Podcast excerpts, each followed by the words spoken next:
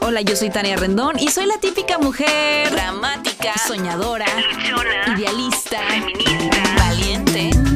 Sí, muy valiente. En este podcast hablaremos de todos los temas que todo el mundo habla, pero que generalmente no profundizan. Quédate con nosotros. Esto es Transparencias. Bienvenidos y bienvenidas a un episodio más de Transparencias. Qué padre que nos acompañen, que nos vean y que nos escuchen a través de las diferentes plataformas. Creo que este tema en particular es un tema que a mí me causó mucho ruido desde que inició la pandemia, porque soy emprendedora y porque tengo muchos amigos a mi alrededor que lo son.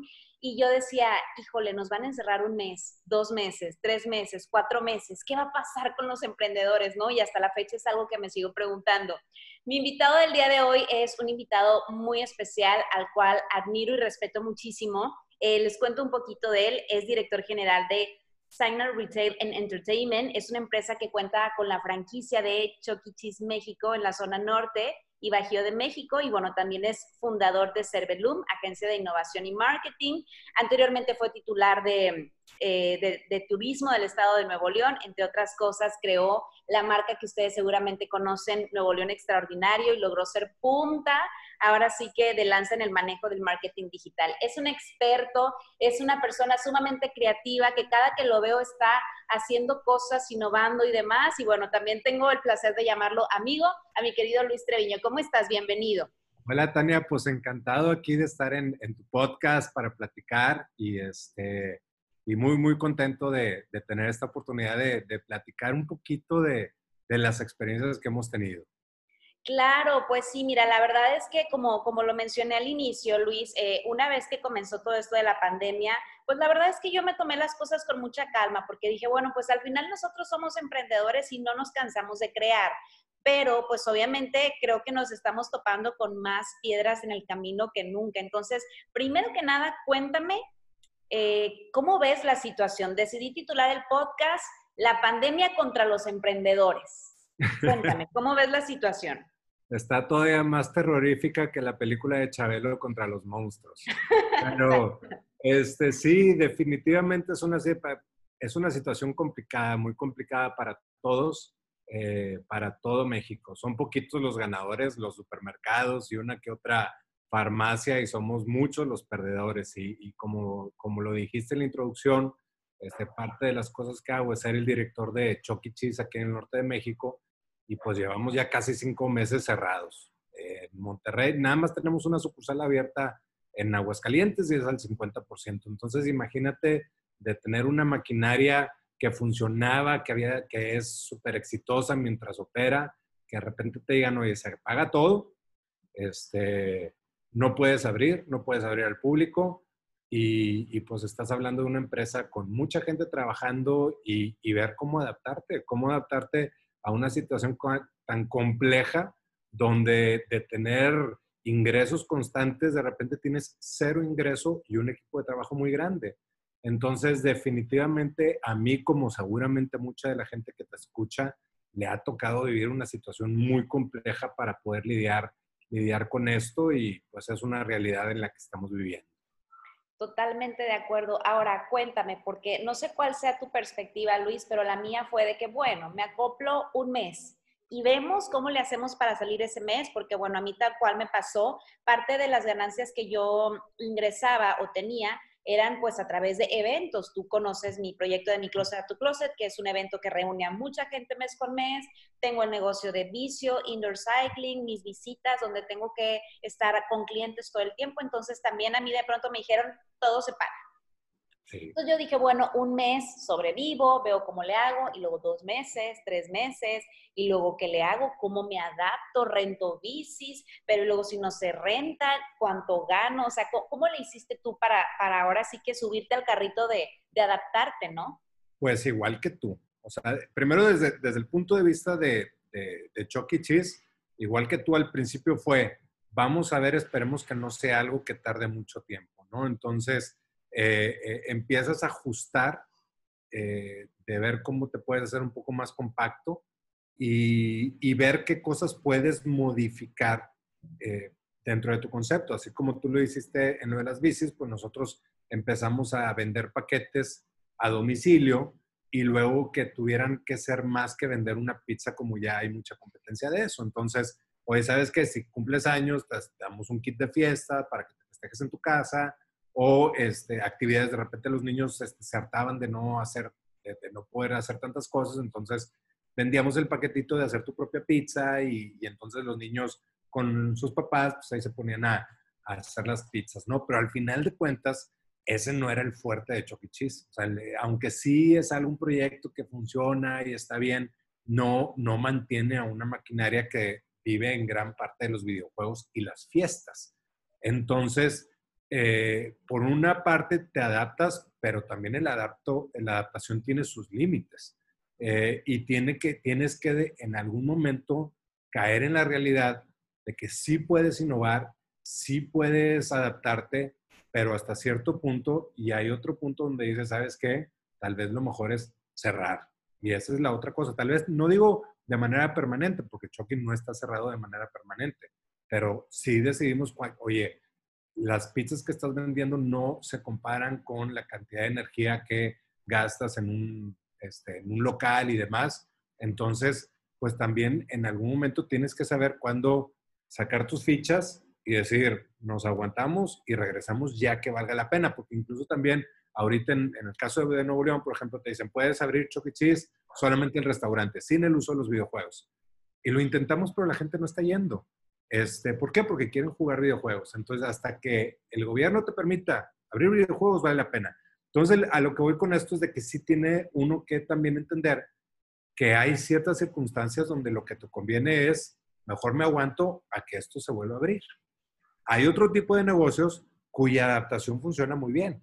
Ahora, ¿sabes qué? Ya no vendo esto, pero ahora lo estoy vendiendo de esta manera este, y me está funcionando. Qué bueno, pero como que sí tienes que estar abierto a esas distintas alternativas que te está presentando esta nueva realidad.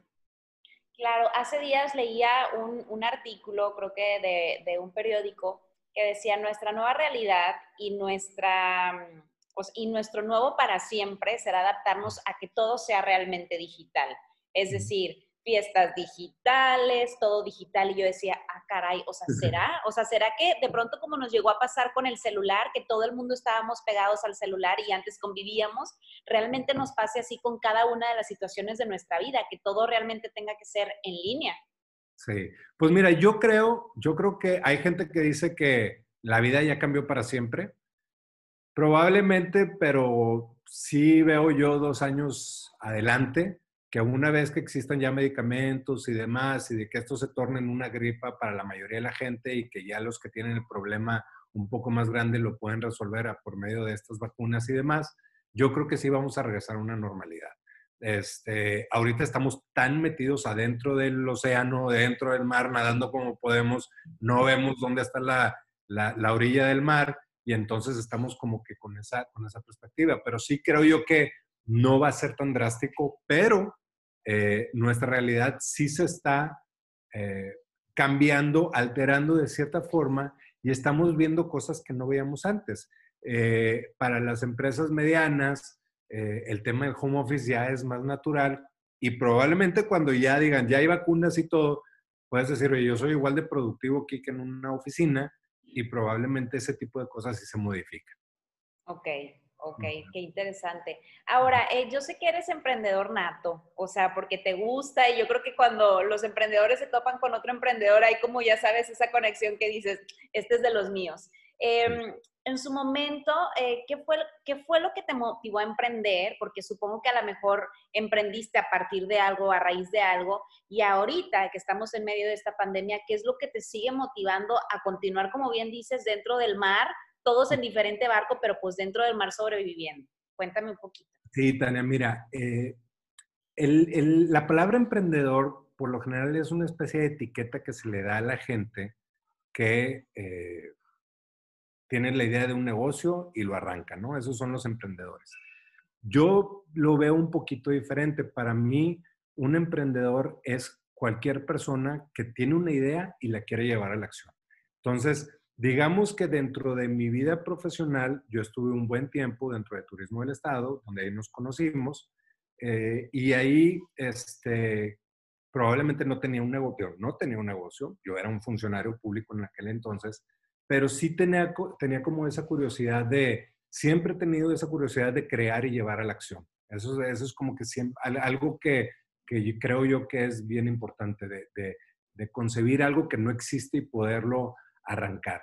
En el caso de, de Turismo Nuevo León, que fue hace como ya unos 12 años que estuve como titular, este, yo me acuerdo que de repente iba a las juntas con los otros secretarios de turismo y pues imagínate que te sientas al lado de Quintana Roo y te sientas al lado de Yucatán, este, eh, de, no sé, de Chiapas, y, esos secretarios pues obviamente tienen bellezas naturales y tú te ven al vato de Nuevo León y dicen, qué hace aquí? O sea, ¿esto qué tiene que ver con turismo, no? Estamos hablando de pre, antes de Pal Norte, antes de eventos masivos, antes de todo eso, pues Nuevo León era una ciudad de negocios y punto, ¿no? Entonces, desde entonces yo tenía esa espinita clavada de que, oye, estoy sentado con estas personas y tengo que demostrar que Nuevo León tiene algo que ofrecer. Claro, claro que no tenemos las playas que tiene Cancún, pero ¿qué tenemos que ofrecer? Y entonces esa, esa misma necesidad de querer ver las cosas diferente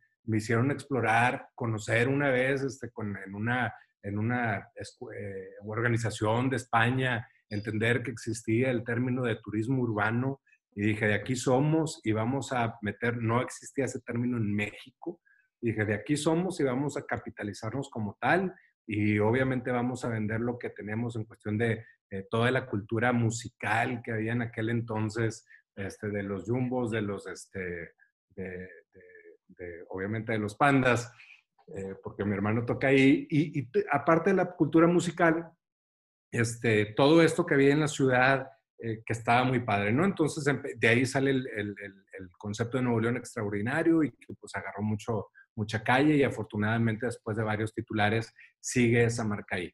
Pero el, punto es de que nació esas ganas de, de arrancar algo de la nada y, de crear, porque de repente siento que el ser humano tiene esa necesidad de, no quedarse estancado y ver qué más hay. Entonces, ese mismo, esa misma cultura yo la he traído en mi DNI.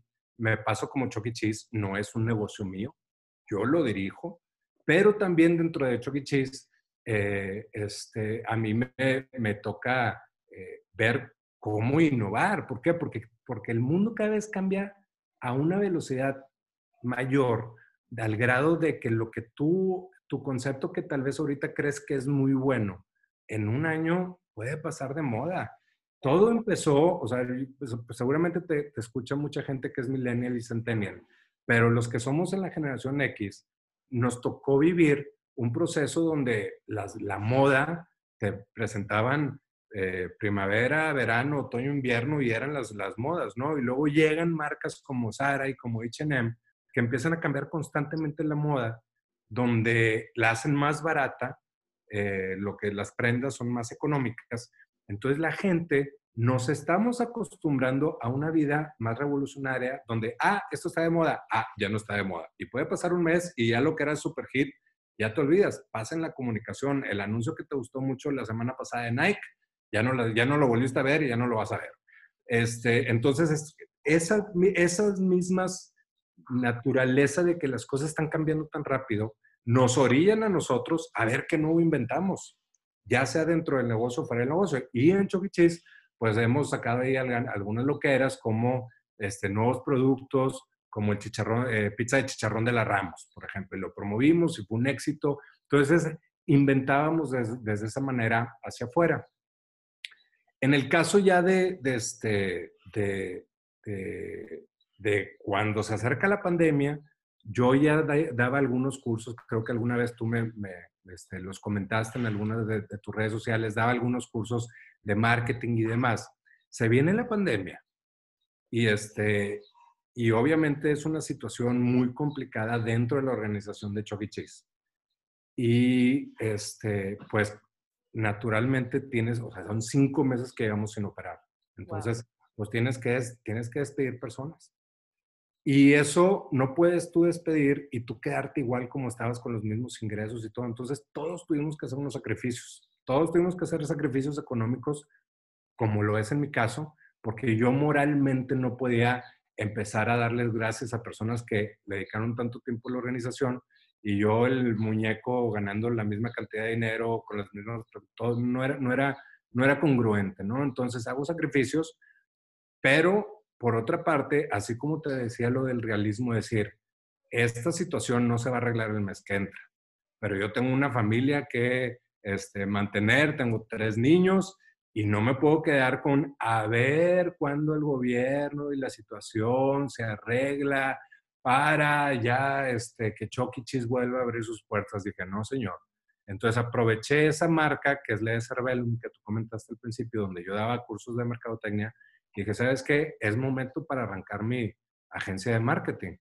Resulta que dentro de Chucky yo tenía una agencia interna. Yo la hice en el sentido de las cosas que necesitaban, y, este, y entonces dije, pues sabes que ahorita es el momento donde ese mecanismo que uso yo de marketing digital, empezar a ofrecerlo a las empresas con otro, con otro equipo de trabajo. Este, y me ha funcionado muy bien. Pero sí, definitivamente fue con ese espíritu de decir, oye, ahorita el dinero no está en entretenimiento y no lo va a estar en los próximos tres o cuatro meses. Entonces, tú como persona y lo mismo le decía a mi equipo de trabajo, yo estoy pasando por esto. Entonces, ¿qué tienes que hacer para adaptar tu situación? Si el dinero no va a estar ahorita en Chucky e. O sea, me refiero a los ingresos, pues entonces, ¿dónde están? Y tienes que buscarlos. Y eso es, esa es como que la historia que yo he vivido y ahora sí, con la etiqueta de emprendedor, ya ando con este negocio de Cervelum que, que afortunadamente nos está yendo muy bien. ¿Por qué? Porque ahorita hay mucha gente con la necesidad de vender y al final de cuentas cuando ves la mercadotecnia como una herramienta de venta y no nada más como algo de imagen, pues ya tiene sentido el poder hacerlo.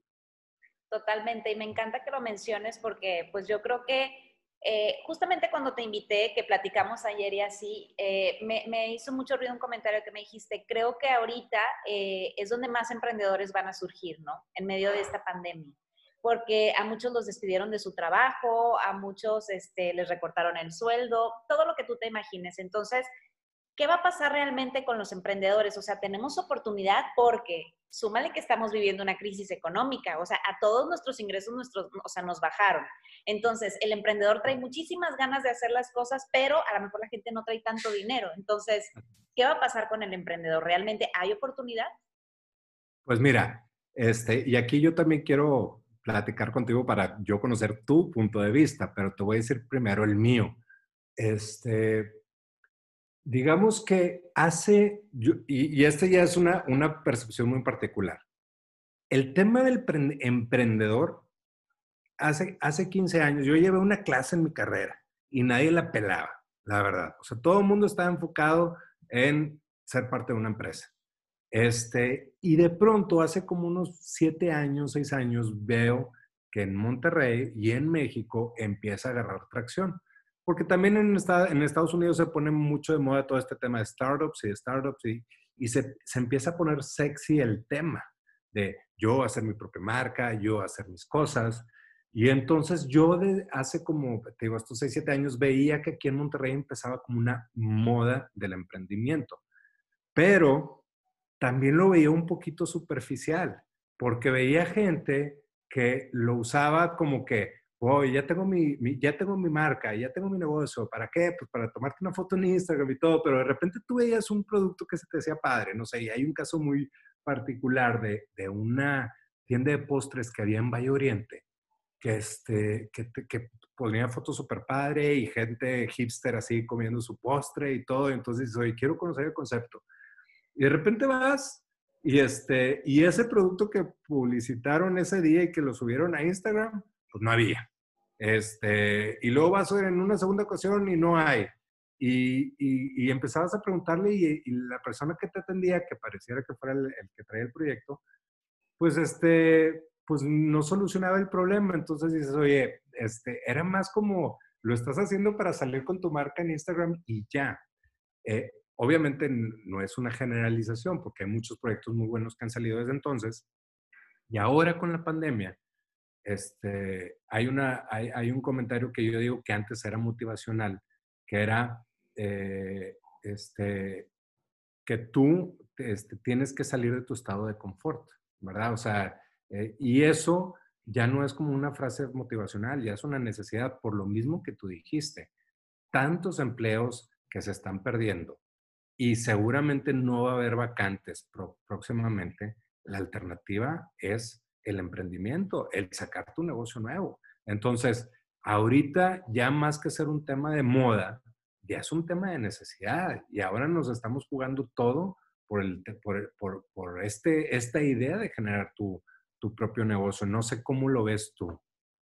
Pues mira, yo creo que tal cual, te, te, digo que ayer que me lo dijiste me hizo muchísimo ruido porque creo que tienes toda la razón. O sea, creo que eh, los seres humanos como por naturaleza vivimos en esta zona de confort, ¿no? Tenemos un negocio, más bien un trabajo donde vamos de tal hora a tal hora, nos pagan cierto sueldo al mes y muchos de nosotros eh, pues vivimos como súper cómodos en ese sentido. Pero creo que al menos una de las cosas que nos está enseñando esta pandemia es a salir de esa zona y creo que es un aprendizaje para todo el mundo de, oye, a ver, no se puede vivir tan cómodo, no se puede vivir de pronto de nada más estar eh, eh, a través de un solo sueldo o a través de una sola idea. O sea, tienes que salir a innovar, tienes que salir a crear. Y, de verdad, la mayoría de los amigos eh, conocidos con los que he platicado es de, híjole, es que me costó, llevaba 15 años en este trabajo y de pronto me corrieron y me dijeron, bye, la empresa quebró. Porque bueno, Luis, pues tú lo sabrás, yo me he enterado de miles de empresas que, oye, llevan 40, 50 años y de un día para otro es de, quebramos, ya no tenemos. ¿Y qué pasa con la gerente de recursos humanos y la de marketing? Todos, todos van para afuera. Digo, porque al final, pues en el barco todos estamos tratando de sobrevivir a nuestra manera, ¿no? Digo, yo lo veo, por ejemplo, también con mis papás que tienen negocios. Mi papá tiene quintas de eventos y mi mamá tiene un colegio. Y al principio, pues todos muy optimistas y decíamos, ok, nos va a ir súper bien y así. Y de pronto le dije a mi mamá, a ver, hay que empezar a recortar si los grupos no se están llenando porque los niños no se están inscribiendo, porque los papás no tienen dinero para pagar, pues entonces hay que recortar maestras y lo sentimos mucho y esas maestras encontrar la manera de dar clases particulares en casa de los niños, dar clases en línea, ¿sabes? Entonces, yo creo que el aprendizaje para todos es que nos tenemos que adaptar a esta situación, ¿no? Y un tema es un tema de adaptación y otro aprendizaje es el espíritu de supervivencia, definitivamente. O sea, por ejemplo, en el caso, en el caso mío, y, probablemente que en el caso de tus papás y de tantas personas que, ya tienen su negocio y están con la, con la disyuntiva de, híjole, es que si corro a esta persona, la voy a dejar en la calle. Este, obviamente todos esos temas morales te caen a ti este, como persona, pero ahí yo, yo, mi sugerencia es que también te tienes que terapiar, autoterapiar y decir, oye, yo no la estoy corriendo, la está corriendo la pandemia. O sea, al final de cuentas, si esto no hubiera existido, eh, eh, pues obviamente pues, la gente estuviera trabajando. Entonces, eh, el punto es de que antes probablemente ese, ese tipo de actitudes a mí me hubiera costado más. Tal vez despedir a alguien a mí me costaba más. Y ahora lo tomas ya como que, a ver, esta es la realidad que estamos viviendo, no es mi culpa y tengo que afrontarlo. Entonces, este, y luego lo mismo que te decía, oye, y tengo que arrancar este otro negocio, ¿por qué? Porque tengo que sobrevivir. Entonces creo que todos vamos a estar activando un espíritu de supervivencia, no sabemos cuánto vaya a durar, pero que sí nos va a alterar. O sea, definitivamente para bien, probablemente, esperemos que más para bien que para mal, pero definitivamente vamos a tomar este, decisiones más maduras. En el caso, por ejemplo, de la agencia, lo que estoy viendo es de que cada, cada vez más la gente ya no va a decir, ay, hazme un anuncio bonito para que sea bonito el Instagram. Es, oye, ayúdame a vender. O sea, si yo te voy a estar pagando a ti como agencia, me tienes que ayudar a vender. Entonces, como que el shift, que ahora el, cambio que ahora vamos a tener es, sí, vamos a hacer algo para que tus amigos vean que está bien padre el video y todo A ver, bueno, está muy padre el video, pero ¿cómo le hago para que, que suene la caja registradora? ¿no? Entonces, ese tipo de modificaciones es a los que hay que estar alertas y sí, definitivamente te, te sacan de base, pero sí seguramente van a tener, si sabemos manejarlo de manera inteligente, vamos a aprender cosas positivas de esto. Y creo que con esto que me acabas de decir se responde una pregunta que quería hacerte que que era que si creías que realmente había como un antes y después de los emprendedores. Yo creo, desde mi punto muy personal, que en definitiva hay un antes y después porque tienes toda la razón. Antes yo también veía muchas cosas o muchas situaciones de, ay, que se vea lindo, ay, que se vea bonito. No, a mí ahorita me interesa vender. Digo, por supuesto, yo desde mi punto, desde chamba, desde mi chamba que yo soy pues influencer, blogger y así, por supuesto quiero vender, pero claro, eh, con la conciencia de siempre ir pues con lo, con lo mío, ¿no? Con lo que a mí me gusta, con lo que yo usaría y todas estas cuestiones, porque bueno, ya este tema de las influencers es otro tema muy grande y muy abarcado. este, pero bueno, yo creo que sí hay un antes y después, ¿no? Sí, definitivamente lo hay, este, donde ya no hay eh, presupuestos para despilfarrar en muchas cosas, entonces obviamente vamos a cuidar más nuestro dinero, vamos a buscar ser más eficientes en las cosas que hacemos, vamos a quitar la grasita de los negocios sin importar el tamaño, o sea, todo lo que el negocio no necesita lo va a ser quitando. El momento que vayamos a abrir otra vez Chuck E. Cheese va a ser con un modelo mucho más compacto de personal y este y tal vez antes eh, te preocupaba más eso y ahorita ya no es preocupación, como te digo, es supervivencia. Es esto es compacto, va a venir menos gente, necesito tener menos gente, este es el modelo que va a ser más eficiente y punto. Entonces creo que en ese, en ese aspecto este, sí nos vamos a, volver en personas, en empresarios, que vamos a cortar grasa y vamos a tener solamente el filete del negocio para hacerlo efectivo. Claro, ahora, Luis, uno de los temas que a mí me preocupan mucho como emprendedora, porque bueno, eh, yo la verdad es que me considero como muy creativa, todo el tiempo estoy viendo y tengo fe, por ejemplo, ahorita te escuchaba decir de, ok, cuando abramos Chuck E. Cheese, por supuesto que se va a volver a abrir, cuando yo abra vicio, cuando yo vuelva a hacer los eventos, cuando se me ocurra otro negocio que sé que, que, que serán posible, ok, una vez que se abran, ¿qué onda? ¿La gente va a tener dinero? ¿Qué va a pasar con la crisis? Digo, estamos dentro de una crisis económica a nivel mundial muy fuerte. Yo creo que se viene todavía muchísimo más fuerte, ¿no? Eh, lo hemos estado hablando, la gente no tiene dinero, a la gente la despidieron, porque así como habrá muchos que se pondrán las filas emprendiendo o creando cosas nuevas, habrá muchos que no, que van a decir, no, pues, pues a ver cómo salgo, ¿no? Sobreviviendo al día. Entonces, ¿Cómo ves? Digo, nosotros tenemos la esperanza de volver a la mejor a nuestra normalidad, pero ¿realmente será lo mismo?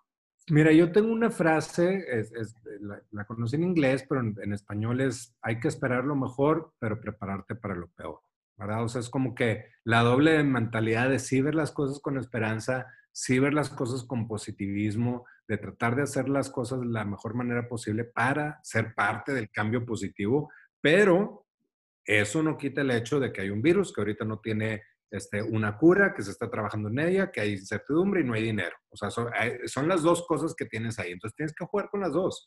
Definitivamente, volver a lo que fue enero de este año o febrero pueden tomar cuatro años. Esa es la realidad. O sea, este, y no sé si más, no sé, tampoco soy este, un adivino, pero lo que sí sé es de que el año que entra no va a ser. Entonces, esa es una realidad eh, verla de la mejor manera posible, pero ya esto cambió y no va a esta modificación de que no hay dinero, pues no va a regresar pronto. Este, la cantidad de dinero que había al principio. Mi recomendación ahí, Tania, y es la que yo estoy siguiendo, es persigue a dónde está el dinero. O sea, se va a perder, digamos, este, la gente el año que entra no va a tener probablemente dinero para comprar artículos de lujo.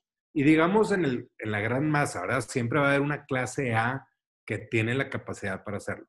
Pero es probable que de la clase A, o sea, de la clase alta, ya, ya va a ser más pequeña el año que entra o en este año. Y la clase B tal vez es más pequeña y está creciendo, creciendo la clase C. No sé, es, es como un decir.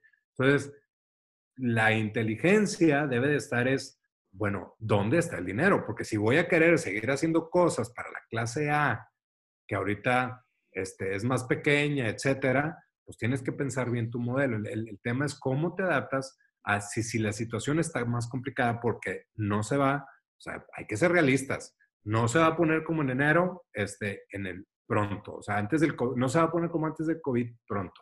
Entonces, pero pues sigue habiendo en Monterrey, hablando del caso muy específico de Monterrey, 4 millones de habitantes que tienen algo de dinero. ¿Dónde está? Búscalo. Esa es como mi, la, la, conclusión a la que estoy llegando este, para poder hacer que esto funcione. Claro, totalmente de acuerdo. Pues eh, yo pienso igual que tú. Yo creo que hay que hay que irnos totalmente hacia donde está. Ahora sí que, pues el oro, ¿no? Esa cajita con monedas que nos imaginamos en las caricaturas y, seguir buscando y seguir creando y, y, viendo ahora sí que oportunidades, ¿no? Porque mira, también hace días yo me topaba en Facebook un video muy padre de estos, ya sabes, inspiracionales donde decía que Walt Disney en su momento, en la peor crisis mundial, creó lo que fue Walt Disney. Steve Jobs y así, pues muchas otras personalidades que han sido sumamente exitosas y que de la crisis pues han surgido muchas cuestiones. Y yo, por ejemplo, tengo una frase eh, que me encanta repetir que mi papá me la ha dicho toda la vida, me dijo, hay crisis para el que no trabaja. Para el que no trabaja siempre habrá crisis. Me dice, tú siempre vas a encontrar la manera de poder trabajar. Y, la verdad es que lo, lo, escucho y me da muchísimo positivismo y trato de hacerlo, ¿no? Tener como ese optimismo, ese compromiso y seguir creando. Pero por supuesto, al final del día soy un ser humano que me preocupa, que tengo miedo, que tengo un hijo, que tengo una casa, que tengo muchas cuestiones y digo, ah, caray, pero luego si no, pero bueno, yo creo que tenemos que vivir con, con ese pensamiento como tú lo mencionaste. Ahora, em, dime, dime algo, Luis, un consejo, digo, yo sé que has emprendido muchas cosas y mm, antes del consejo, me impactaron mucho tus palabras que me dijiste de hay que adaptarnos, porque tú siendo ahora sí que líder y estando al frente de una empresa como Choquichis en, en estas, o sea, por ejemplo, al norte y en el Bajío, que me dices que diriges, me impacta muchísimo escuchar tus palabras de ahorita no se puede y vemos qué hacemos, porque, por ejemplo, he escuchado historias de gente que dice, es que no, mi negocio eh, tal cual, la florería la voy a tener que cerrar. Entonces ahí es donde dices, mira, los negocios grandes, chiquitos, medianos, enormes, todos se tienen que adaptar a esta situación, ¿no?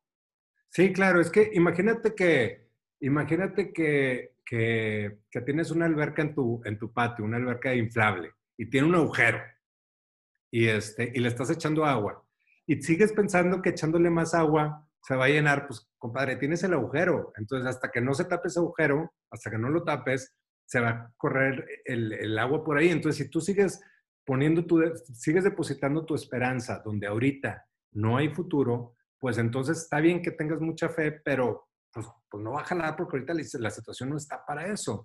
Entonces, este, sí, definitivamente sí, sí. Ahora, si la florería tal vez está cerrando, pues, hay muchas florerías muy exitosas que están entregando a domicilio. Y, se nos viene a la mente dos o tres que han sido exitosas y que han prevalecido, ¿no? Entonces, en esos casos sí hay que innovar, o sea, no, no, no significa bajar tus brazos, este, bajar los brazos porque no estás vendiendo igual. No, hay muchos negocios que sí, sí, se tienen que adaptar por la misma modernidad.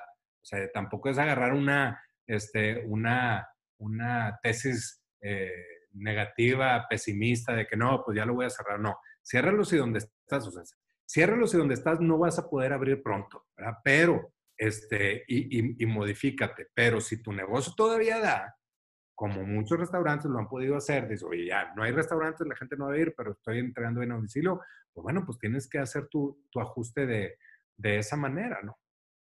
Ok, ok. Me, me, encanta, me encanta tu consejo porque yo creo que sí nos tenemos que basar como en ajustes, ¿no? Y, y en adaptación. Yo creo que esta palabra vino a, a, quedarse para muchos de nosotros que somos emprendedores, que es la adaptación. Yo me acuerdo que cuando comenzó todo, por ejemplo, Vicio, que tengo una sociedad con una amiga que tú conoces, que es Pati Aguirre, y otra chica que se llama Flor Belis, donde nosotros decíamos, somos un gimnasio que al final del día pues la gente tiene que ir diario y, así, ¿qué hacemos? ¿Qué hacemos? ¿No? O sea, desde el día uno de la pandemia, me acuerdo que Patti inmediatamente dice, vamos a rentar las bicis para que la gente la tenga en su casa y ya. Y así es con lo, con lo que hemos sobrevivido, probablemente no tengamos el mismo ingreso, pero hemos sobrevivido, afortunadamente en ese negocio no hemos tenido que correr gente y seguimos y vamos y bueno, es parte como de esa satisfacción, pero es de la adaptación, ¿no? Digo, ya no pensamos en que si se nos maltratan las bicis, en que si se nos pierde un tenis, no, más bien es en adaptarte y ya una vez que vuelva a regresar o se tape ese agujero, pues ves la manera de, seguir. Y fíjate, ahorita que hablas de eso, Tania, también habla mucho del reinventarte tú como persona. Eso también está muy padre porque, por ejemplo, en Chuck Cheese, digo, tenía un equipo de, de, de mercadotecnia, ¿no? Entonces, digamos que yo planteaba la estrategia y, este, y, un diseñador la ejecutaba y, este, y alguien lo ponía en las redes sociales y demás, ¿no? Entonces, sí le, sí le entendía la parte conceptual, pero no me metí a hacerlo.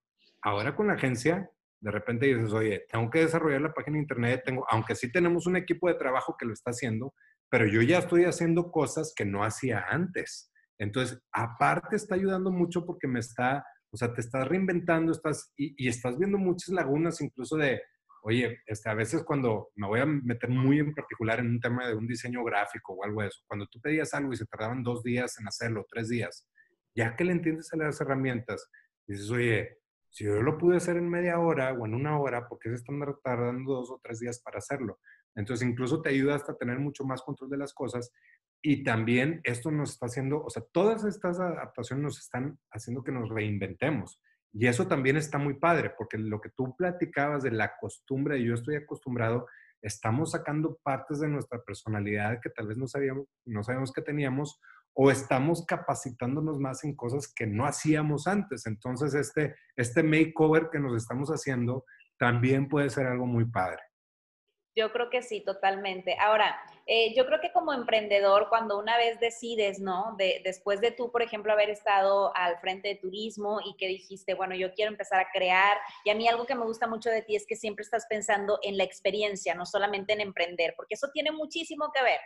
Y, y me fascina porque realmente yo creo que ahorita, a la hora de emprender, tenemos que eh, hacer experiencias, por ejemplo, te voy a poner, eh, eh, pues ahora sí que una situación que a mí me pareció maravillosa. Hace días me contactan para hacer unas menciones de un cine en casa, ¿no? Pues yo, Leo me decía, mami, hace mucho que no voy al cine, y yo, ay, pobrecito, yo también quiero ir. Entonces resulta que me contacta una chava y me dice, te ponemos el cine en tu casa, una pantalla inflable y un sillón. Y yo dije, ay, bruto, ya, la verdad es que yo no me esperaba nada más, pero cuando veo que la chava monta una mesita, me pone palomitas, me pone, ya sabes, los refrescos, los jugos, chocolates, papitas, el jalapeño y todo, dije, wow, qué padre, esto, esto es parte de, de, emprender creativamente y crear una experiencia tal cual, bueno, me hubiera encantado que hubieras visto la cara de Losa, nada más volteé y me decía, mamá como en el cine, mamá como en el cine, ¿sabes? Entonces yo creo que también eh, es importante que se nos meta el chip de hay que crear experiencias y, sobre todo ahorita, ¿no? Que es un momento muy difícil y que la gente al final del día está recolectando experiencias y busca momentos donde se sientan bien.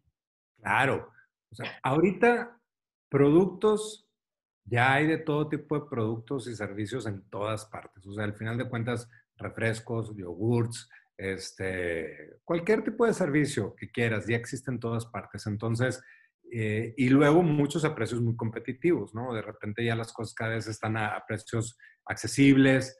Entonces, la competencia está tan fuerte allá afuera que ya hay de todo, que lo que te va a diferenciar es la experiencia. Eso es lo que lo hace diferente.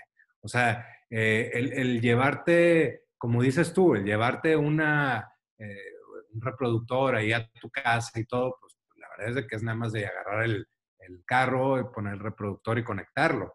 El generar la experiencia es lo que te hace diferente. Eh, y de ahí que tantas marcas han capitalizado tanto como en el caso de Starbucks, que es más que un café, como en el caso de Disney que, o Disneylandia, que es más que juegos mecánicos.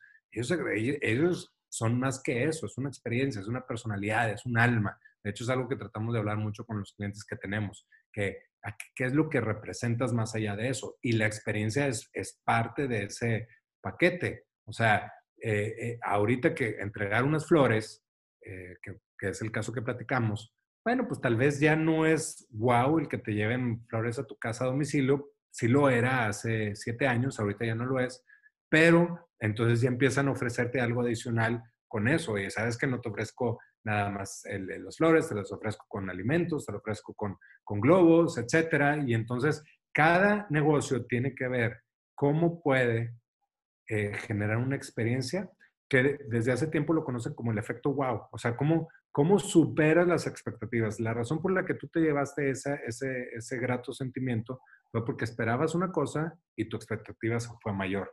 Entonces, tú siempre tienes que buscar cómo eh, lo que estés entregando sea con una experiencia añadida a lo que la persona está esperando recibir. Exactamente, muy bien. Y qué padre que lo mencionas, este, porque yo creo que es algo fundamental a la hora que estemos emprendiendo lo que sea. Ahora, ya para ir cerrando este, este capítulo, que me encantaría platicar más contigo, porque creo que hay muchos temas que podemos abarcar, que ya te estaré invitando más seguido al podcast, es de ¿Qué consejo, Luis, te hubiera gustado que te dieran cuando estabas emprendiendo? Porque, ojo, en el camino del emprendimiento hay muchos errores, no crean que todo es color de rosa, oigan. Te vas a topar con muchas cuestiones y hay mucho aprendizaje y creo que es lo bonito y es algo que mi papá me repite constantemente. Nosotros cada vez que emprendemos un negocio, me dice, lo bonito del negocio es empaparte desde el día uno, desde el comienzo, que conozcas proveedores, que conozcas la forma del funcionamiento, que conozcas cómo se hace el producto, la, comida o lo que sea. Y es algo que a mí se me queda y realmente en todos mis negocios trato de hacerlo así. Pero, ¿qué consejo a ti te hubiera gustado que te dieran cuando estabas emprendiendo? Mira, Tania, yo creo, eh, hay, hay, de un, hay un, una marca que tú, que tú conociste y este, de la que no hemos hablado, de la cual también me llevé una, una experiencia este, importante. Y, y, antes de hablar de eso, el consejo eh, que a mí me hubiera gustado conocer desde antes es el de comienza práctico y aprende rápido. O sea, esa es como que una de las mejores enseñanzas, porque cuando queremos a veces crear un negocio, lo quieres el negocio perfecto. Es el negocio ya montado, ya hecho, que, que, toda la gente se asombre. Y, este, y fue lo que me pasó con Sweet eh, no sé si recuerdes esa marca también. Sí, claro, claro, la conozco. Ese concepto es, es un concepto, la verdad, padre, que, que, era muy padre. Era, digamos que, eh, quien ha visto la película de Willy Wonka, era vivir esa experiencia de Willy Wonka en la vida real, poder este, eh, probar postres raros, extraños, originales, creativos, el que la gente pueda hacer sus propias creaciones eh, con alimentos, con postres. Eh, entonces, este era, era este proyecto que queríamos hacerlo como que del mismo nivel de lo que era, de lo que era Chuck E. Cheese en, en una sucursal. Y entonces pensamos en algo padrísimo, pusimos la sucursal en Cumbres, era visualmente padrísimo, te acordarás, era como entrar a un laboratorio loco de doble altura, con colores súper llamativos, todo súper original. Y entonces ese negocio estaba como dividido en tres partes. El comprar, el comprar postres originales, el hacer tu eh, inventos con alimentos y en, en, la venta de dulces importados que no puedes conseguir aquí en México. Entonces, eh, eh, y, bajo un concepto súper original. Entonces, pues lo hicimos con toda la galleta, le echamos un chorro de ganas. Este, lo abrimos y fue un exitazo. O sea, eh, ya ah, todavía no abríamos y ya teníamos cerca de 15 mil seguidores en Instagram. Entonces había un chorro de ganas de poder conocerlo. Pero a la hora de abrirlo, este, como el concepto estaba dividido en tres partes, pues no sabíamos qué era lo que iba a pegar más. Y resulta que lo que pegó más de ese concepto era el tema de, la creación de los alimentos. Entonces le habíamos distribuido la misma parte al local para las tres cosas, pero si hubiéramos sabido que la gente lo que más iba a querer era en la elaboración de los alimentos, pues tal vez la parte de los dulces iba a ser, pero la parte más chiquita del local, para poder ampliar más la parte de, de experimentos y que de esa manera puedas tener más entradas de lo que la gente estaba buscando. Entonces, quisimos hacer un modelo muy perfecto desde antes de, de, concebirlo y ver cómo la gente recibía ese tipo de, este, pues de concepto, perdón. Y, y, a la larga dijimos, chin, pues de haber sabido, eso no hubiera sido, o sea, lo hubieran, primero hubiéramos aprendido. Ya después me topé con, con un, un libro que se llama The, Lean, eh, The, Lean, Entrepreneur, que trata sobre, en inglés se llama el Minimum Viable Product. El, comienza con lo mínimo, pero que sea aceptable por el mercado. ¿Para qué? Para que a la hora de que lo lances, veas, aprendas y ajustes. Y luego ya empiezas a crecer sobre eso. Entonces, hay mucho dinero que te puedes ahorrar por no tratar de hacer las cosas tan perfectas y vas aprendiendo y sobre el mismo aprendizaje ya empiezas a crecer. Y de alguna manera, así es como estoy empezando yo la agencia de marketing. Empecé primero dando cursos y la gente me empezaba a, este, a invitar y daba webinars y todo. Y luego me buscó un cliente y encontré las personas para poder dar el servicio. Pero antes de, oye, abres oficinas y tienes a todo el arsenal de gente que te esté dando, que la misma necesidad te vaya haciendo que te ajustes y luego de que es que de repente estoy viendo que, oye, ¿sabes qué? Están pidiendo más, no sé, lo que le llaman community managers, que este, gente que esté, eh, no sé, en programando. Pues entonces vas creciendo en base a lo que te va pidiendo la necesidad. Entonces el, aprendizaje es eso, empieza compacto, lo suficientemente bueno para que la gente te voltee a ver y aprendes rápido para que ajustes tu modelo y luego ya, ya a la hora de que lo crezcas, ya lo haces a prueba de balas como bien dicen, no hay que comernos el pastel completo. Vámonos por rebanadas, rebanadas, rebanadas, vamos ajustando y luego abres una cosa y otra. Y creo que también ahorita, por ejemplo, es un buen mensaje para todos los que están emprendiendo. O sea, no nada más es emprender y, ok, encontré local, encontré el producto, encontré el personal. No, vete en línea. Ahorita puedes crear perfectamente una página de Instagram, una página de Facebook y puedes comenzar a vender. Y dependiendo tu demanda, es como vas creciendo, ¿no? O sea, no aborazarnos. Exacto, Tania, porque nada más hay una Tania, nada más hay un Luis, y porque uno piensa de una manera no significa que el mercado vaya a pensar así. O sea, algo que yo he notado a través del tiempo, y, y ese, es como que otro, otro, otra conclusión que, que, que sí sería bueno dejar de este podcast, es tener esa cultura de experimentación.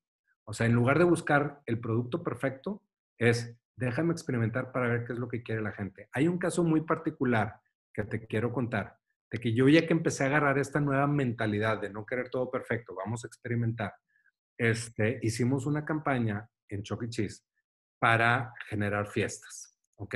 Entonces, subimos, quise hacer ese experimento. Dije, vamos a subir la misma publicidad, que es la misma foto de una niña, que es la misma niña, pero nada más le cambiamos el precio. En uno, Tania, le pusimos el pre, en una, eh, digamos, es el anuncio A y el anuncio B. El anuncio A tenía solamente el precio de cuánto te costaba por niño y el precio B, digo, el anuncio B era el precio de cuánto te costaba toda la fiesta. Eran los dos, ¿ok? Y, este, y todo lo demás era igualito y lo subimos a Facebook. Ese anuncio lo que hacía es que la gente interesaba, le ponía clic y te llevaba a poner tus datos y luego ya nosotros les hablamos para que contraten su fiesta en Chuquichis. Bueno, entonces, yo, Luis Treviño, pensaba que la gente le iba a gustar el precio chiquito por niño, los 289 por niño. Entonces lo lanzamos y para mi sorpresa, el otro anuncio, que tenía un precio mayor, pero era todo el paquete completo, tuvo el 95, digamos que un anuncio tuvo el, de, el de un solo, el de, perdón, el del precio de todo el, toda la piñata tuvo como 3.000 leads, o sea, 3.000 prospectaciones, y el otro, el del precio por niño, tuvo 10. Entonces, ahí es donde te dices, el que yo piense de una manera no significa que el, mercado va a reaccionar de esa manera.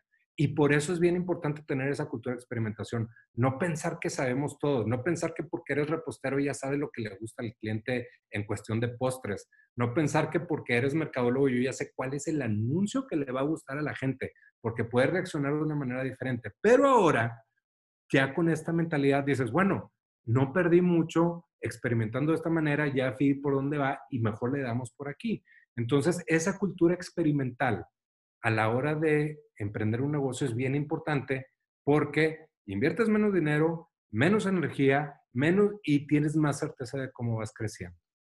Fíjate que ese consejo también me lo dio mi papá. Mi papá ha tenido varios negocios en su vida y uno de ellos era vender plata. Tenía él como diferentes islitas de plata en los Sorianas y gigantes que había antes. Y me acuerdo muy bien que llegaba con la plata a la casa y la ponía como así en, en la mesa y había como cosas muy bonitas y de repente yo veía un brazalete horrible, así que para mí era horrible. Y yo, papá, ¿por qué compraste ese brazalete? Me dice, a ti no te gusta, pero a alguien más sí le va a gustar. Me dice, entonces tengo que comprar de todo, no es nada más lo que me guste a mí, es lo que le pueda gustar a toda la demás gente. Y bueno, pues yo creo que va muy de la mano con lo que tú dices, hay que experimentar, hay que ver, hay que equivocarnos, hay que ir corrigiendo y ya vamos conociendo a nuestro mercado. Por ejemplo, yo en Instagram conozco a mi mercado porque les he mostrado productos, porque les he mostrado experiencias y ya sé qué día, qué sí, qué no, pero porque voy conociendo y a prueba y error y en eso se basa totalmente el emprendimiento, ¿no? Así es, sí, definitivamente. Ay, Luis, pues de verdad que me encantó platicar contigo. Agradezco muchísimo tu tiempo, tu espacio. Eh, te digo que a mí me encantaría platicar más porque sé que tienes mucho que darle a la gente, pero ya después nos pondremos de acuerdo para hacer otros temas y bien también, pues a ver si nos ponemos de acuerdo para darle como un curso a la gente. Estaría padrísimo hacer equipo y, y ver qué podemos crear. Te agradezco mucho. Compárteme tus redes y dónde te pueden contactar por si alguien está interesado en que los asesores también.